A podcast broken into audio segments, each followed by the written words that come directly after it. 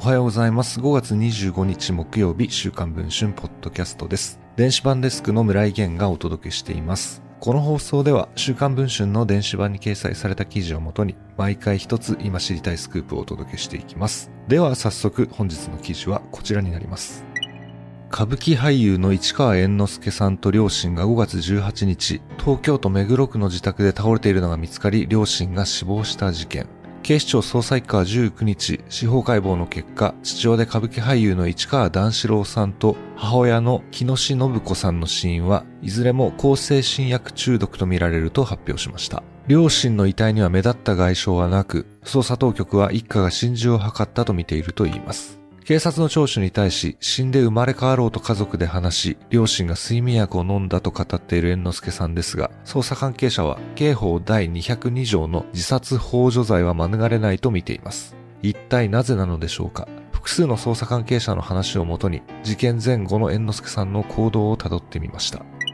5月17日夜8時、リビングに集まった親子3人は猿之助さんが振る舞った蕎麦を黙々と口に運びました。その後の家族会議で決まったのは、この食事が最後の晩餐になるということでした。猿之助さんは両親にこう提案したと言います。週刊誌にあることないこと書かれもうダメだ。すべてが虚しくなった。全員で死のう。生きる意味がない。寝ている間に死ぬのが一番楽だろう。翌18日には、歌舞伎激震の性被害、市川猿之助、コロナ拡散濃厚セクハラと題する記事が載った女性セブンが発売されました。猿之助さんが共演する役者やスタッフたちにセクハラパワハラを日常的に行っていることを告発する内容です。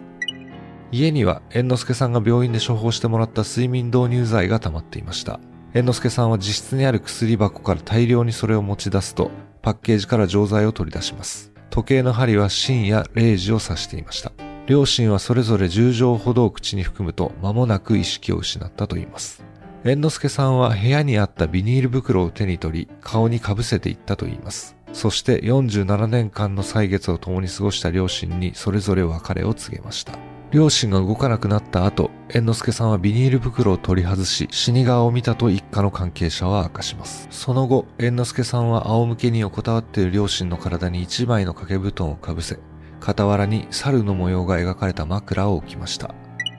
時刻は早朝7時になり、猿之助さんは松竹に電話を入れたと言います。今日は体調が悪いので休みます。猿之助さんは関係者にそう話すと一方的に電話を切りました。両親を見届けた後、猿之助さんは睡眠導入剤を口に含み、自室のクローゼットにこもりました。そして首吊り自殺を図りましたが、駆けつけたマネージャーに発見され一命を取り留めました。猿之助さんは事件の直後、病院での聴取に対し、ビニール袋を自分で被るのは無理だと思った。今回は薬が切れてしまい死にきれなかったと語っています。